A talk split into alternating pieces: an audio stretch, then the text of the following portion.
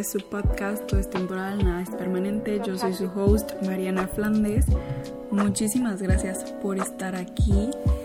Y pues nada, como ven, el episodio de hoy se llama Tener la mesa puesta y esto obviamente entre comillas. Y precisamente este podcast surgió de la inspiración de una conversación que tuve el otro día con una amiga que quiero muchísimo y que realmente la he visto como si fuera mi hermana, o sea, ella siempre ha sido como súper guía para mí y espero que escuche este episodio.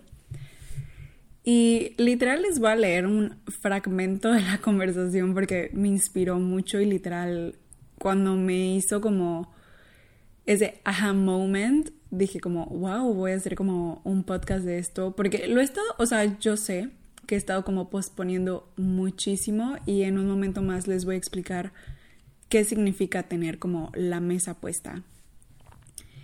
Y lit, todo comenzó cuando mi amiga me, me, o sea, nos escribimos e hicimos como un catch up y ella me pregunta como, cuéntame qué estás haciendo ahorita en Acayucan, a lo que yo contesté de hola, de que sí, eh, bla, bla, bla, lo que me estaba preguntando. Y ya luego fue como, estoy asumiendo mi nueva realidad, ya así oficialmente estoy trabajando en la empresa familiar. Y después de mucha terapia, mucha y llorar, acepté que sí me quería quedar acá y no quería buscar otro trabajo por el momento. A lo que ella me responde, puedo entender cómo te sientes, pero creo que si tienes la oportunidad, entre comillas, de tener la mesa puesta, debes de tomarla. Y además ese trabajo es solo una parte de tu vida, ¿no? No todo el pastel. Entonces puedes además tener otros muchos intereses, ¿no crees? Y ya seguimos hablando, pero justo ese fragmento de la conversación me hizo pensar, ¿qué razón tiene? O sea, neta, ¿qué razón tiene en que este trabajo es solo un porcentaje de lo que en realidad es mi vida, no es yo completamente. Que les voy a ser muy sincera, por mucho tiempo dije y me negué a aceptarlo porque creí estoy asumiendo mi nueva realidad, ya así oficialmente estoy trabajando en la empresa familiar y después de mucha terapia, mucha y llorar, acepté que sí me quería quedar acá y no quería buscar otro trabajo por el momento. A lo que ella me responde, puedo entender cómo te sientes, pero creo que si tienes la oportunidad, entre comillas, de tener la mesa puesta, debes de tomarla. Y además ese trabajo es solo una parte de tu vida, ¿no? No todo el pastel. Malagradecida ni nada porque realmente he vivido el estilo de vida que tengo gracias a esta empresa durante toda mi vida y gracias a Dios la empresa sigue dando eh, literal la fundaron antes de que yo naciera. La empresa lleva eh, 30 años en el mercado, yo tengo 24. Y nos ha dado eh, mucho. Y lo mejor es que ha dado, ha sido fuente de trabajo para más personas, fuente de inversiones, de proyectos, de sueños y demás. Pero he visto mucho como, o sea, y quiero hablarlo como yo personalmente, voy a escucharme probablemente muy white pero creo que a muchos nos ha pasado y nuestros papás o familia pueden tener distintos tipos de negocios, pero a mí lo que me pasó, y todos a nuestra escala, ¿verdad? Pero yo me acuerdo que cuando tenía 15 años, que fue que estaba en el internado, eh, era mi graduación, y literal, no tan solo era mi graduación de, del internado, sino era mi graduación de la secundaria. Y pues ya era mi graduación, mis papás no tenían ni siquiera como, porque en ese entonces mis papás los dos estaban, o sea, estaban ellos casados y los dos trabajaban aquí en la empresa. Y Literal, no me acuerdo ni siquiera qué problema había en la empresa porque yo estaba como muy chiquita, fue hace 10 años. y mis papás decidieron cancelar sus vuelos para ir a mi graduación porque tenían un problema en, en la empresa y creían que era más importante la empresa que yo. Entonces como... Ay, se me corta la voz porque es un momento que ya no lo hablo, pero en su momento me dolió muchísimo. Y, creo que lo tengo como guardado en mi mente, pero me, me, me dolió mucho. Y ya después de eso, la realidad es que no he tenido ninguna graduación, o sea, después de eso en la prepa pues no me gradué a tiempo, entonces ya no fui a mi, a mi ceremonia de graduación y ahora en la universidad oh, fue, fue, o sea, COVID, entonces tampoco tuve graduación y el día que iba a hacer mi entrega de papeles mi abuelita tuvo eh, COVID, entonces pues ya no podía ir a mi entrega de papeles. Entonces, ahora que caigo en cuenta mientras grabo esto, nunca tuve una, o sea, ya después de esa, nunca tuve una graduación más. Y bueno, por X o por Y problemas de la empresa, mis papás decidieron cancelar sus vuelos y no ir a mi graduación. Y literal era una escuela en donde éramos 400 niñas, todas nos estábamos graduando, unas ya de secundaria porque iban en mi grado y otras pues iban sus papás a recogerlas y demás. Y los míos no decidieron, o sea, decidieron no ir porque su trabajo era más importante que yo, que vivía en otro país. Y ah, es que yo no puedo, no puedo explicarles cuánto lloré, o sea, porque aparte el momento era súper difícil después de un año de vivir, como esta experiencia que fue maravillosa, o sea, crecí muchísimo, aprendí muchísimo.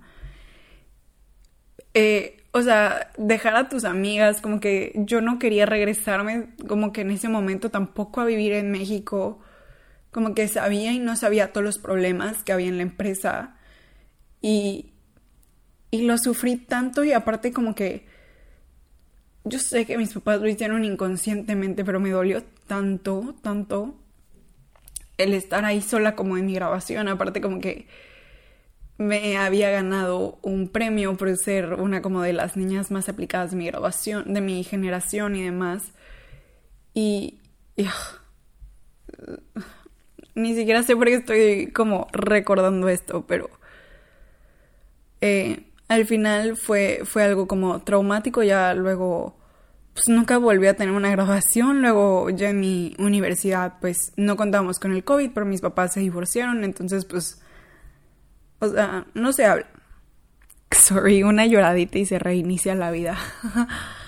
Pero sí, o sea, entonces yo también he tenido como este mal concepto de la empresa durante muchos años porque eh, solo la veía como un problema, ¿saben? Como que no, no era agradecida de todo lo que me daba, solo, solo veía. Y porque en realidad estamos como súper acostumbrados a estar en este papel de víctimas y ver todo lo pésimo y no ver como todo lo bueno. Yo también he tenido como este mal concepto de la empresa durante muchos años porque solo la veía como un problema, ¿saben? Como que no, no era agradecida de todo lo que me daba, solo, solo veía. Y porque en realidad estamos como súper acostumbrados a estar en este papel de víctimas y ver todo lo pésimo y no ver como todo lo bueno. He vivido en otros países, he vivido en otras ciudades, he vivido en otros estados y jamás y nunca en la vida me había costado hacer tantos amigos como aquí. O sea, literal, los amigos que tengo aquí son contados con las manos. Y, y realmente son muy sinceros y muy buenos, pero me cuesta a veces como sentir el rechazo de, de, las personas de, de, la ciudad, porque estoy acostumbrada a ser un ser súper sociable, o sea, la ciudad a la que me mude, de por sí a mí me cuesta mucho hacer amigos, pero como sé que me cuesta, me obligo a hacerlo. Si al final termino teniendo amigos extraordinarios, que amo tanto, que me enseñan tanto, que son tan buenos. Yo, yo amo tener amigos, son, son la familia que yo escojo. y, y, crezco tanto con ellos y ellos crecen tanto conmigo, o no sé si crecen conmigo, pero yo crezco tanto con ellos y en ellos, que me costó mucho como decir como, ok, voy a asumir mi nueva realidad, voy a vivir aquí, porque la verdad me gusta mi trabajo y tal vez también todavía me estoy como cuestionando tanto porque, o sea, si no saben, spoiler alert, no es spoiler, pero um, contexto, la empresa familiar es de un rancho ganadero, entonces como que hay, hay como esta cierta imagen que, que los ganaderos tienen que ser estas personas como... Eh, normalmente tienen que ser hombres, eh, se levantan a las 4 o 5 de la mañana, siempre están en el campo, sombrero, botas, hebillón, machos, no sé, hay como que toda esta imagen de que el ranchero tiene que ser así. Y pues claramente sí hay ganaderos que son así, obvio. Pero yo siempre he tenido como otro estilo de vida y me imagino teniendo, porque claro que me imagino teniendo como mi propio rancho en algún, en algún punto, pero me lo imagino totalmente distinto. O sea, me lo imagino siendo casi, casi como un santuario para animales, más que como un rancho ganadero estilo tejano, como los que podemos ver en, en las películas. Y, y, pues ya, o sea, me, me, ha costado muchísimo y el miércoles pasado ya, ya tenía pensado grabar este podcast y lo grabé, pero no, no sé, sentía que no tenía ese feeling que me gusta, ni siquiera lo, lo escuché, pero la forma en la que lo grabé no me gustó. Entonces, de plano, pues, debe de estar guardado por ahí, pero no lo voy a publicar. Y justo cuando hablé con mi amiga y tuvimos esta conversación, fue como, wow, o sea, era como la cereza que necesitaba para ponerle como on top of everything, porque el miércoles eh, pasado, no el de esta semana, ajá, el pasado, que no sé qué día fue, da igual, fue 11 de enero, eh, en terapia como que empecé hablando con Chio, con mi terapeuta, y habíamos tenido como un escáner una semana anterior de, de mi cuerpo y de mis emociones, y yo le hablaba como que tenía eh, estas dolencias como físicas de que me dolían mucho los pies, como cuando caminas muchísimo, que me dolían mucho las piernas y que siempre sentía como la garganta seca y que veía los colores eh, azul, celeste, morado y naranja. Y ya terminó esa terapia y a la siguiente me mandó como el análisis de, de esa terapia.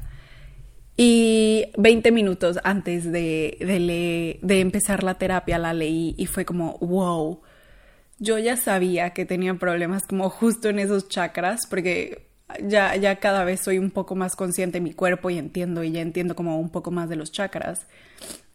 Y había tenido como un sueño donde veía estos chakras como iluminándose como una alerta así roja y me decían como, hey, aquí hay algo atorado, pero no sabía qué.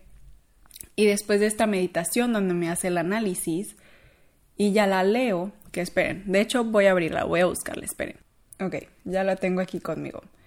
Literal, lo que representan, por ejemplo, los colores que veía morado es el cansancio, el azul celeste es la necesidad de conectar y el naranja es el expresarme. Por ejemplo, las, las partes del cuerpo que yo dije que me molestaban, que eran los pies, las piernas y la garganta.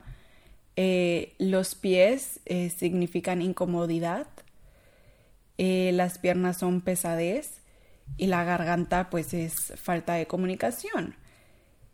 Y literal fue como mis pies significan que no estoy avanzando en mi vida porque alguien me detiene o el miedo me está deteniendo.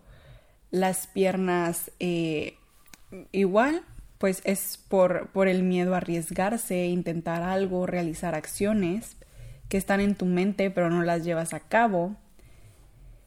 Y el morado también tiene que ver eh, con el chakra del tercer ojo, que esto está vinculado a las ilusiones, de que tenemos una percepción falsa y errónea y justo eh, una semana, esa semana de, la terapia, un día yo me había quejado de mi trabajo como en mi Instagram, en Stories.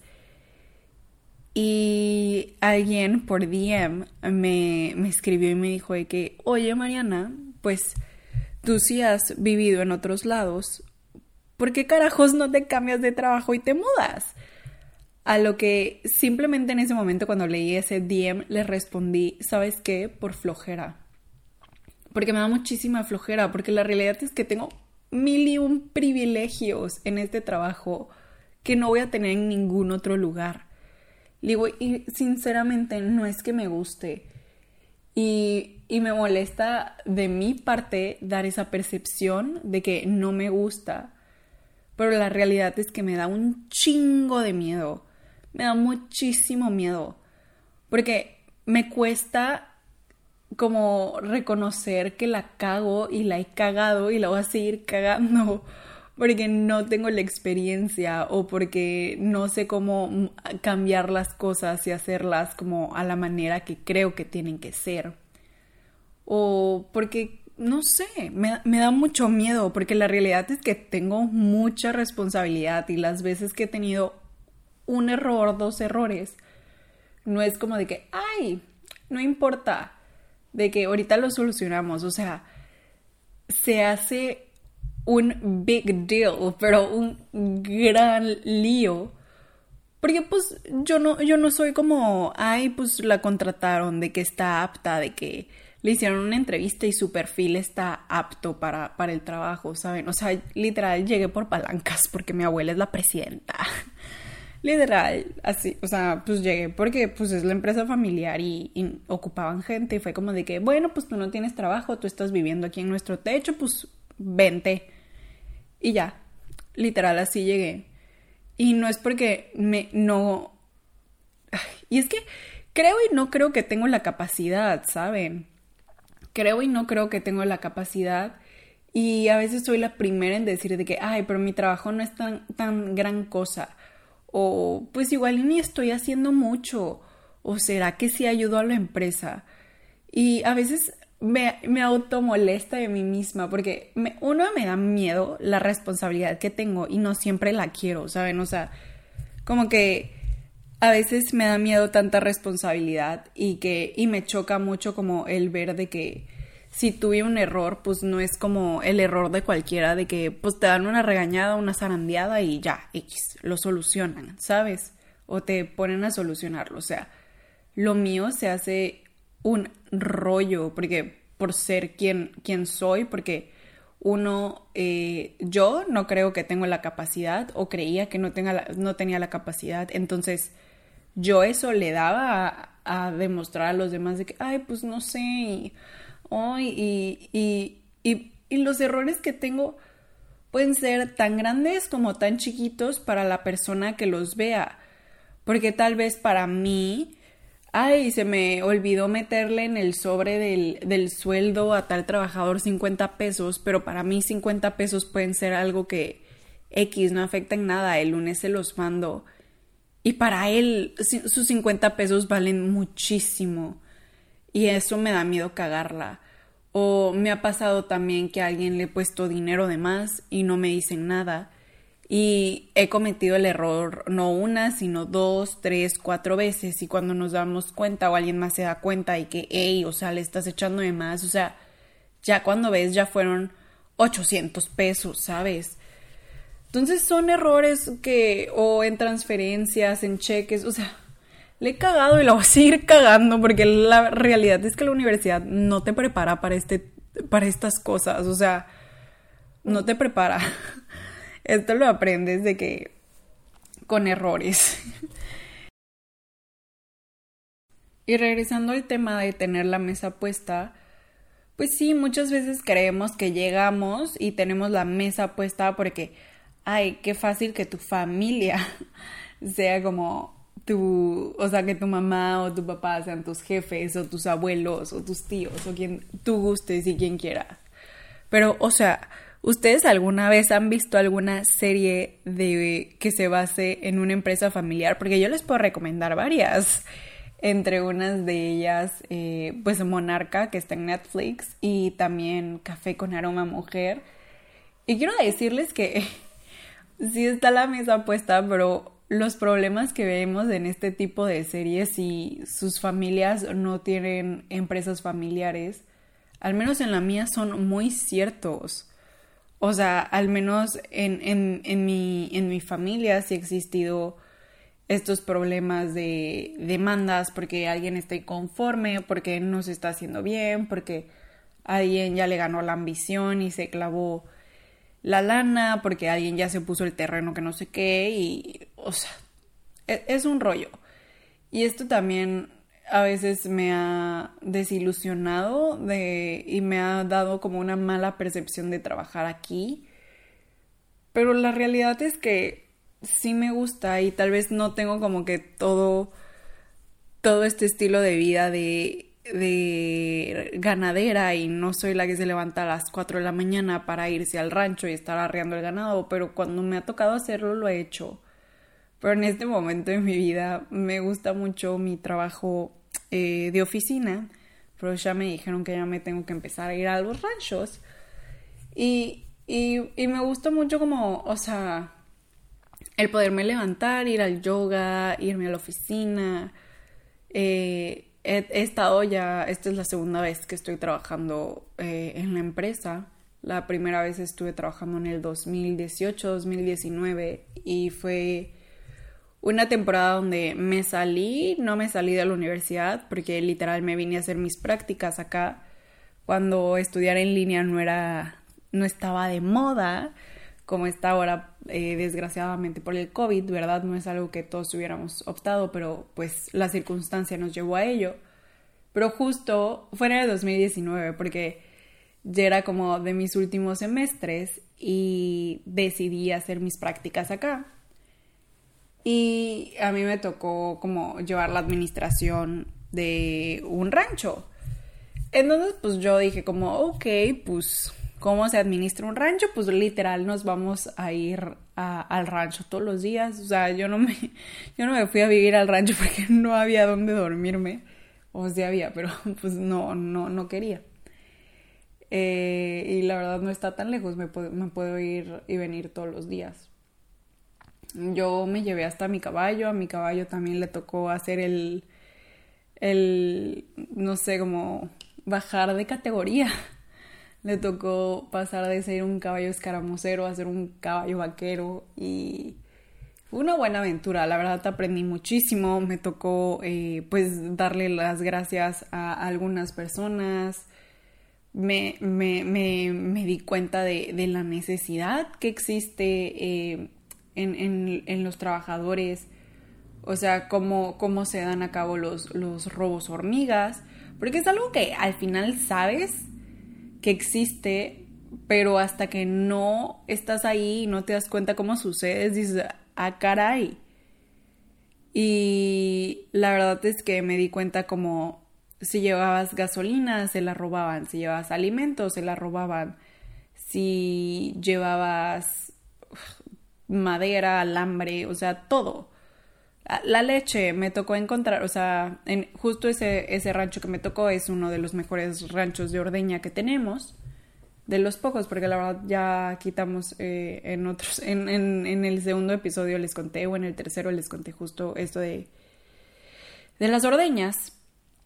Y pues me di cuenta que ese era como el rancho de los más rentables de, la ordeña y en ese momento justo no era rentable pero se estaba ordeñando la misma cantidad de vacas, se les estaba dando la misma cantidad de alimento, incluso hasta más. Todo estaba normal. Lo único es que en ese momento pues ya no había administrador y me toca a mí eh, pues, asumirlo como para mis prácticas. Y cuando me doy cuenta se robaban la leche, o sea, literal, eh, yo la, verdad es que la ordeña es un trabajo admirable, si, no, si nunca han ido a una ordeña, no conocen, no tienen la menor idea de cómo se ordeña una vaca, al menos en estos ranchos se empiezan súper temprano, arrean a las vacas a las 4 de la mañana, las traen del potrero a, al corral y se empieza a ordeñar prácticamente a las cuatro y media, cinco, que todavía está oscuras, porque en este rancho la ruta de la leche pasa muy temprano, como a las 8, más tardar 9 de la mañana. Entonces a mí me tocaba ir y yo llegaba más o menos como a las seis y media, siete más tardar. Y pues para la hora que yo llegaba prácticamente ya iban a la mitad de la ordeña, si no es que casi finalizando. Y me empezaba a dar cuenta como que faltaba y faltaba y faltaban muchos, muchos litros. Y ya en una de esas en las que te agarras a, como entrar en confianza con algunos trabajadores, como que ya, no sé, como que ya te ven como autoridad y por caerte bien, eh, uno de ellos me, me sapió que robaban la leche, que uno robaba la leche.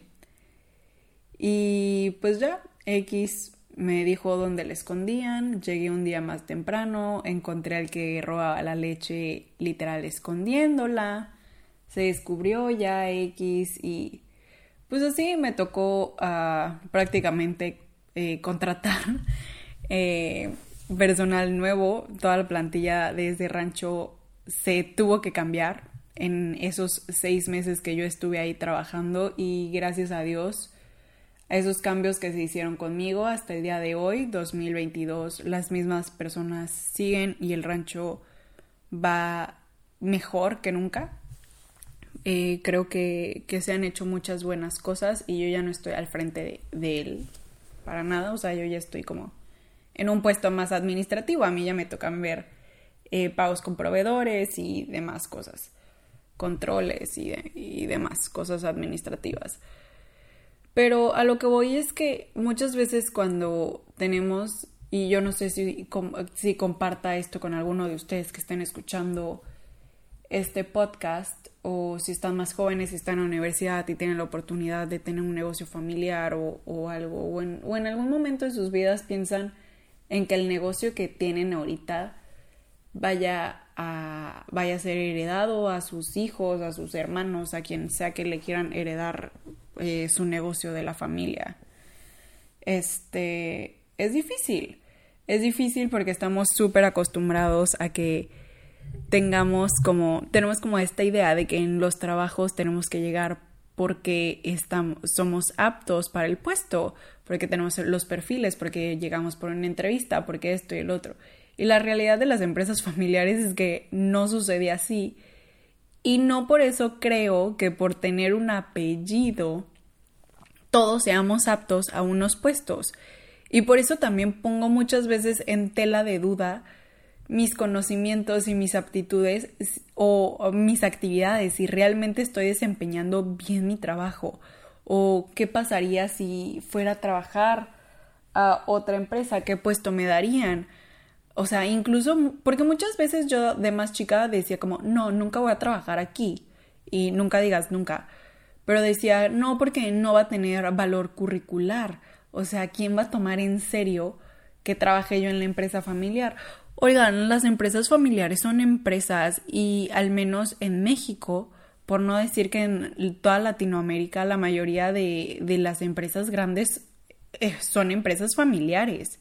Y ya ahorita ya tienen un consorcio y ya son como tienen más, más eh, inversionistas y demás, pero siguen siendo empresas familiares, ¿saben? Incluso en Estados Unidos, en Europa.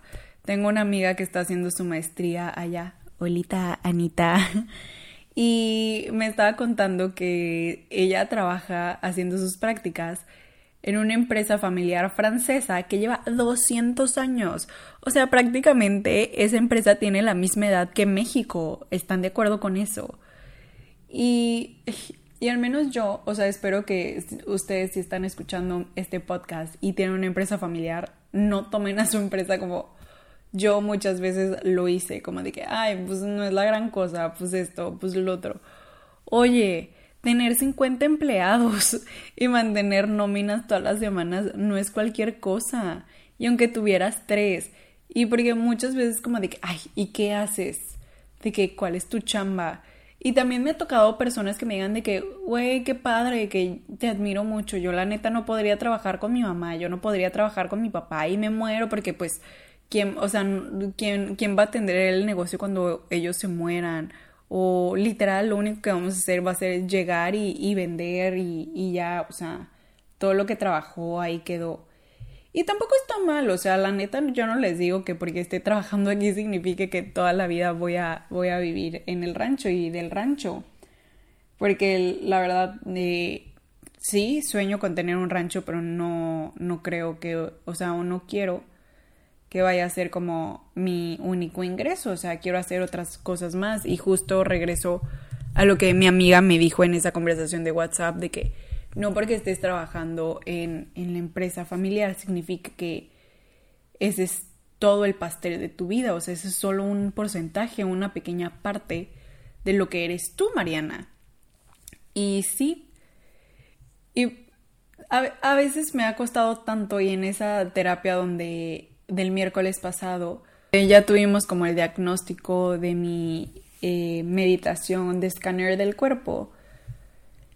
O sea, lloraba, lloraba y lloraba tanto y le decía a Chio de que es que me da mucho miedo y le repetía, me da tanto miedo porque cada vez que la cago siento que todo se hace grande, pero al final todo se soluciona, pero estoy siendo totalmente bendecida de llegar a un trabajo donde pues si bien no todos están contentos con mi llegada porque pues han habido muchos cambios y algunos pues les han apretado los zapatos y demás por, porque pues se han encontrado malos manejos eh, y cosas como que pues no convenían a la empresa o se han empezado a poner más candados administrativos y demás. Estoy muy agradecida porque siento que estoy viviendo lo que generaciones anteriores a mí no vivieron, ¿saben? Y perhaps sí, o sea, no, no, no tengo la menor idea qué estoy haciendo ni en qué me estoy metiendo. Pero estoy súper agradecida porque estoy teniendo una oportunidad que posiblemente mis papás no tuvieron, mis tíos, mis primos, quien sea que sea parte de la familia que alguna vez hubiera soñado poder tener la oportunidad que yo estoy teniendo ahorita, no la tuvo y yo la estoy teniendo y tal vez no estoy dando mi 100% porque me da miedo, porque me sigo juzgando y sigo diciendo, ay, pero ¿quién soy yo para tener este puesto? Pero debería de estar alguien con, con más amor a la empresa, con más eh, capacidades, con un mejor currículum, con mil cosas, porque yo me digo mil cosas. Y la realidad es que, pues nunca lo voy a saber, pero tengo que aprender a amar mi trabajo, porque no es solo un trabajo, es mi familia, es mi empresa. Literal, la mayoría de los que trabajan aquí me conocen desde que antes que yo naciera, o sea, desde la panza de mi mamá, o sea, varios conocen a, a mi propia madre y a mis tíos desde chiquitititos, ¿saben? Entonces, no, no es cualquier cosa. Y yo soy la primera en que tengo que, que dejar de menospreciar lo que hago y decir como de que, ay, pues aquí ando de secretaria o no, o sea, realmente ponerle un nombre a mi puesto y decir como hago esto, hago el otro y tomarme la responsabilidad y dejar de tener miedo y si lo voy a cagar, la voy a cagar y si no la voy a cagar, no la voy a cagar y vamos a tener mil y un eh, pues logros y metas pero no sé, yo creo que si alguna vez han sentido la necesidad o han tenido como la intuición, las ganas de trabajar en la empresa familiar, aviéntense, nunca saben qué va a salir. Digan como, oigan, pues yo quiero aplicar, yo quiero, o sea, antes de que vayan a, a tomar a alguien más en cuenta para ese trabajo que necesitan, para ese puesto, yo quiero aplicar, quiero ser yo quien, quien pueda, quien, quien, quien mejor. Y pues literal que haya los mismos, las mismas condiciones que fuera a haber para, para alguien que, que entrara a trabajar externo. Y les voy a decir, la neta es que en algún momento va a haber este pues sus privilegios y demás porque pues eres parte de la familia, ¿no? Pero yo admiro tanto a las personas que desde siempre han sabido como yo voy a trabajar aquí y que incluso se crían, ¿saben? De que sabiendo que ahí van a trabajar y que hacen su chamba perfectamente, que la aman y la adoran. Pero también me duele mucho ver gente que los han criado para que tenga tal puesto, para que se haga cargo de la empresa familiar y que no les guste, no lo quieran, que ellos tengan otros sueños y que alguien más, tal vez por su género, por el, pues no sé, que sí porque es el hijo más chico, que por sí el otro, que porque, no sé, por otras condiciones que los padres o los familiares tengan que crean que no es el apto, no le den ese puesto. Entonces, no es tener muchas veces la mesa, la mesa puesta, o sea, a veces es tener más responsabilidades, muchísimas más responsabilidades de las que te imaginas. Y sí, tal vez necesitas, porque yo decía como de que, ay, pero... Porque al final sabía, o sea, yo bien o mal, o sea, sabía que en algún punto de mi vida iba a estar aquí porque aunque diga que no me gusta, sí me gusta, me gusta mucho. Y aunque no tenga muchos amigos, los pocos que tengo, las únicas dos con las que salgo, las disfruto muchísimo y las amo tanto. Pero definitivamente créansela. Creo que eso es lo mejor, que el mejor consejo que les puedo dar en lo que sea que hagan. Créansela. Siempre creérsela es lo mejor y aunque a mí me cueste mucho, lo tengo que seguir haciendo porque aquí estoy, estoy haciendo mi chamba. Y a veces yo me menosprecio mucho, pero oigan, o sea, realmente creo que si hubiera llevado como mi vida por, por la carrera normal de que de entrar a una empresa y empezar en tal puesto, o sea, me hubiera costado muchos años tener el puesto que ahorita tengo, eh, pues en, la empresa familiar. Y pues digo, no es como que soy la presidenta, pero creo que hago una chamba muy buena y lo mejor es que pues las personas que tienen que estar contentas con mi trabajo y crean que rinde frutos, pues, pues crean que así sea y que yo esté feliz y contenta también en paz conmigo misma, que tantas terapias estén funcionando y que deje de tener tantos miedos y tantos prejuicios sobre mi persona, porque más que el miedo creo que es ese, el prejuicio que me da de que, ay, pues es que tenías que empezar trabajando aquí, luego ibas, después de tantos años ibas a subir a tal puesto y luego de tantos otros años ibas a subir a este otro, pero para subir aquel ya ibas a necesitar una maestría y no digo que no lo vaya a hacer para la empresa, pero algo que también he cambiado mucho es como dejar de, o sea, porque muchas veces, o al menos en mi familia, es como de que, ah, la empresa familiar y la oficina está en la casa y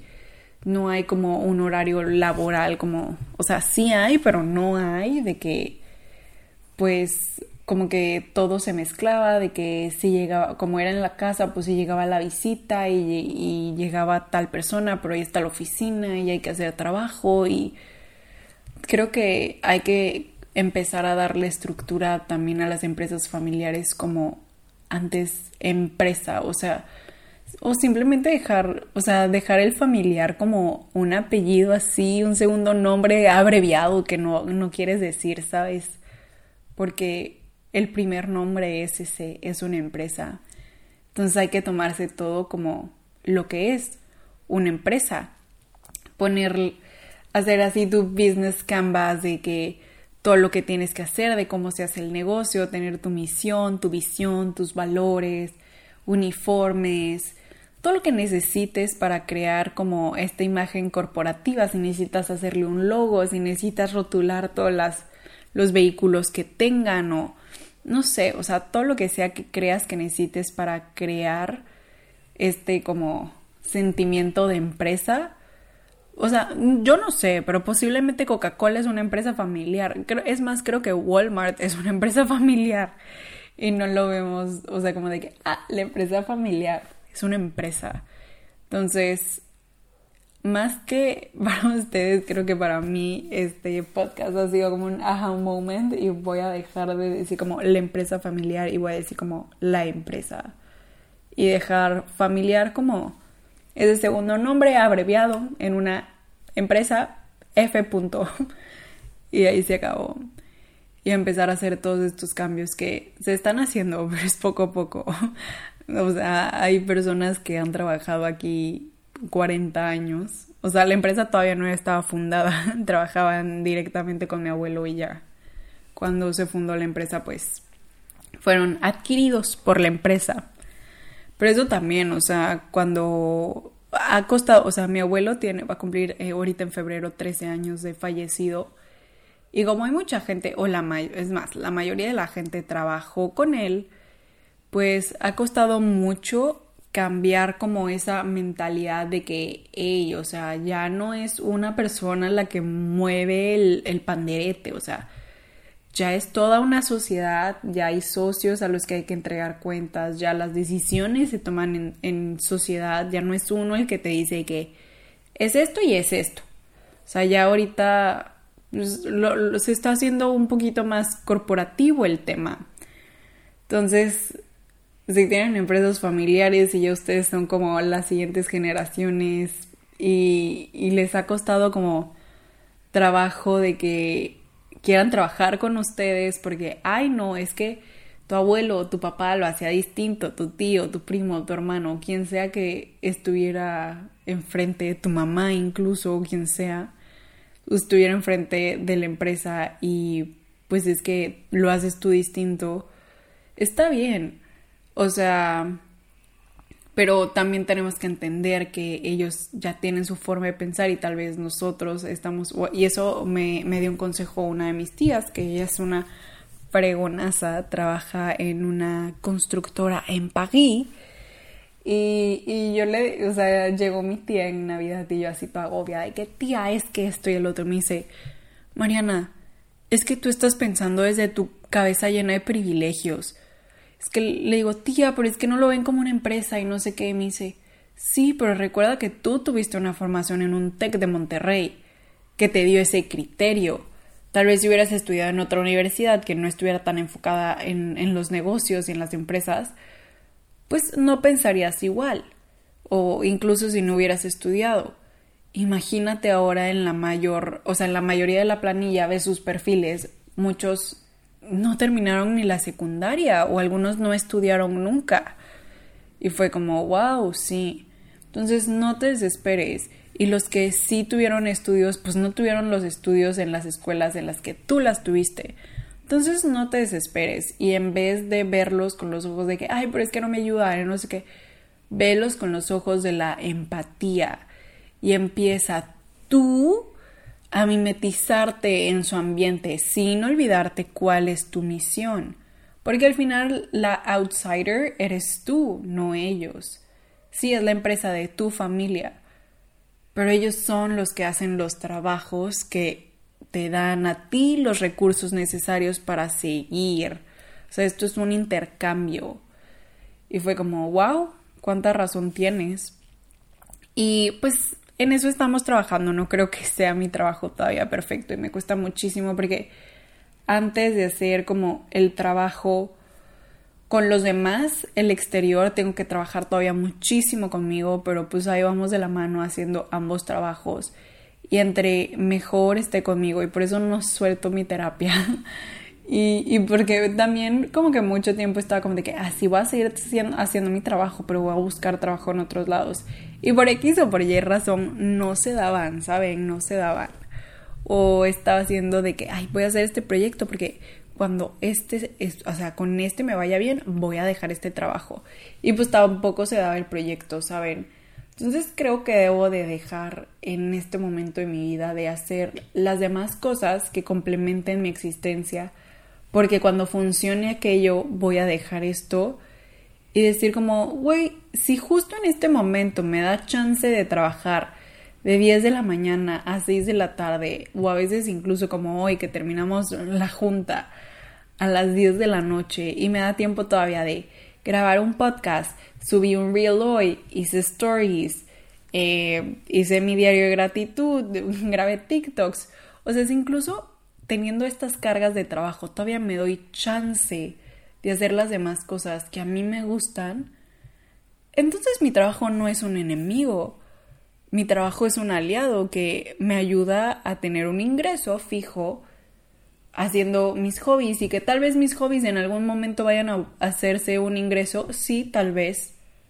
Y que tal vez en algún momento mi trabajo vaya a ser, vaya a ser el de menor ingreso y más, eh, y más eh, tiempo de, de trabajo a comparación de mis hobbies. Puede que sí. Pero mientras eso pasa, voy a seguir haciendo mi trabajo y lo tengo que hacer al full y dejar de tener esta mentalidad de, escasez de que quiero que esto funcione porque entonces voy a dejar. No, no, no, o sea, justo cuando Chio, mi terapeuta, me dijo como, Mariana, ya, o sea, créetela, neta, nadie más se necesita creer lo que estás haciendo más que tú para que te empiecen a respetar vístete como quieres que te vean, hoy di como voy a hacer esto porque quiero que me empiecen a ver así. Porque ese es tu chamba, o sea, tú tienes que empezar a ponerte las metas que quieras en tu vida, ¿ok? Y yo así como, ok, pero entonces, ¿qué hago? Fue como, vive tu vida. Eso es lo que tienes que hacer. Vívela. Y fue como, bueno, pues sí, tienes muchísima razón. Y pues nada, esa fue la conclusión de la terapia y de mi día. Y pues ya, pues sí, aunque esté entre comillas la mesa puesta, no deja de ser trabajo y de ser muchísima responsabilidad. Así que si tienes una empresa familiar, te entiendo. Es complicado. A veces tú quieres hacer las cosas de, un, de una forma, pero los demás están acostumbrados de la otra distinta y hay que entender que llevan años. Y esto también pasa en trabajos que consigues porque eres apto para el puesto, no solo en tu empresa familiar. Esto pasa en cualquier tipo de empresas. Pero bueno, muchísimas gracias por escuchar el podcast del día de hoy. Espero que te haya servido, igual que yo. Me sirvió mucho para reflexionar y para llorar al principio del podcast recordando algunas cosas. Y pues nada, que la paz, la prosperidad y la abundancia te encuentren a donde sea que estés. Nos vemos la próxima semana con un nuevo podcast. Te quiero. Bye.